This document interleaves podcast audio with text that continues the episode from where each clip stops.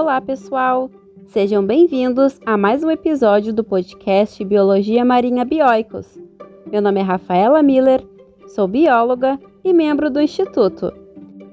Esse episódio tem o patrocínio da National Geographic Society, Bioicos Cursos de Biologia Marinha e Canudo, produtos sustentáveis. A ideia errônea de que os recursos pesqueiros são fontes inesgotáveis de alimentação e emprego remete ao passado, onde havia pouca ou nenhuma política sobre o manejo sustentável desses recursos. Porém, com o avanço da ciência e da tecnologia, essa ideia foi tornando-se menos aceita. Os recursos pesqueiros são renováveis, não infinitos e necessitam de um gerenciamento e manejo responsável para que o grau da população do animal pescado se mantenha estável. O período de defeso é um período onde espécies de origem marinha, lacustre ou fluvial são impedidas de serem capturadas ou pescadas. O principal objetivo gira em torno de preservar as épocas reprodutivas de cada espécie.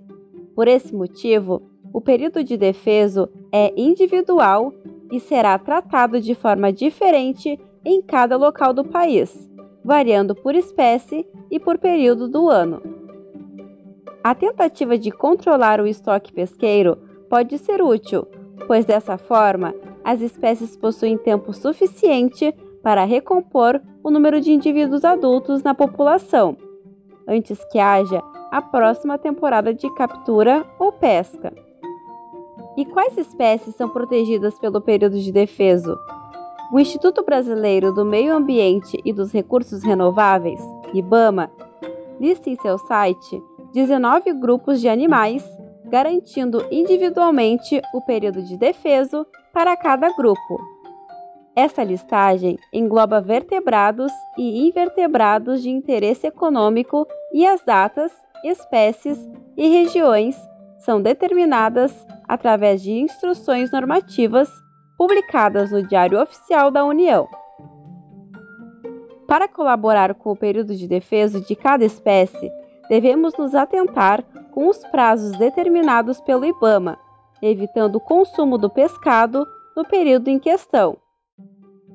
As espécies que possuem período de defesa garantido pelo IBAMA são os camarões, anchova, corvina, caranguejo-sá, caranguejo real, manjuba, mexilhão, ostras, lagosta vermelha, lagosta verde, guaiamum, guarijuba, piramutaba, robalos, pargo, tainha, rosado, sardinha verdadeira e bagre marinho.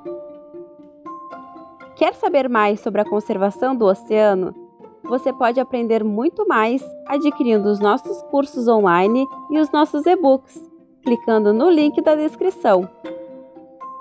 No Brasil, as modalidades de pesca artesanal e industrial são consideradas atividades profissionais. Porém, apesar de estarem agrupadas num mesmo segmento, elas divergem em suas práticas. A pesca artesanal envolve indivíduos que extraem os recursos pesqueiros para subsistência e também para fins comerciais, porém com ferramentas simples: canoas, barcos de pequeno porte, pequenos artefatos de pesca, por exemplo. Ao contrário da modalidade artesanal, a pesca industrial tende à captura de espécies em grande escala e contam com maior quantidade de recursos e tecnologias. Desta forma, podemos observar que, com o período de defeso, a pesca é uma das atividades que mais sofrem impacto. Contudo, apesar de ser considerada uma profissão de modo autônomo pela Lei nº 11.959, os pescadores artesanais, catadores de caranguejo, pescadores, entre outros, conseguiram garantir políticas públicas de grande escala, englobando profissionais de todo o país. Atualmente, a maior delas é o Seguro Defeso, onde o governo federal disponibiliza um salário mínimo por mês durante o período de defeso, devido ao intervalo de capturas das espécies em questão, possibilitando que o período de recrutamento e reprodução das espécies seja garantido.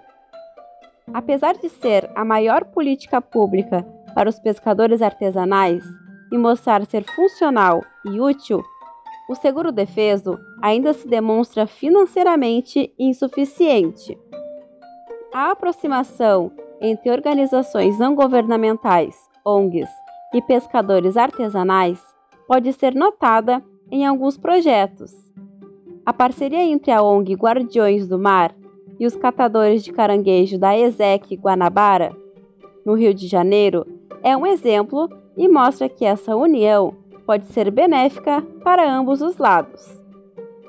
A ONG Guardiões do Mar atua diretamente nos ecossistemas costeiros, principalmente nos manguezais, dos arredores da Baía de Guanabara e um dos seus projetos, o projeto USA, incentiva e promove, através da Operação Limpa Oca, o respeito ao período de defeso do caranguejo USA, Ucidis cordatus.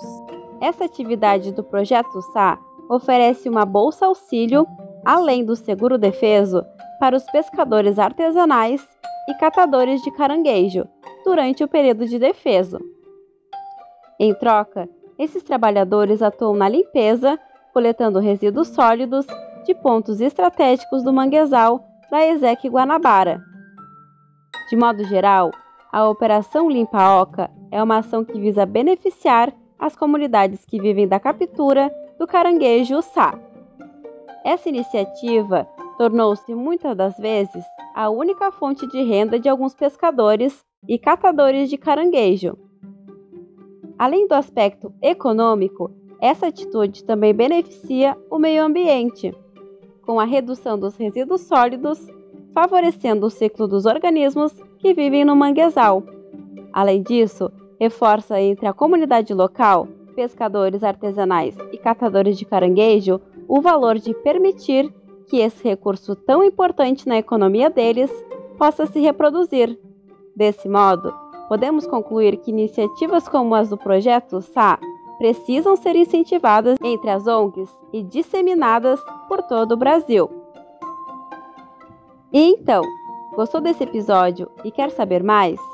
Esse podcast foi baseado em um artigo publicado na nossa revista Biologia Marinha de Divulgação Científica do Instituto Bioicos, de autoria de Lucas Rodrigues da Silva, Fernanda Cabral Jerônimo Aline Pereira Costa, Rafaela Duarte Silveira e Douglas Peiró.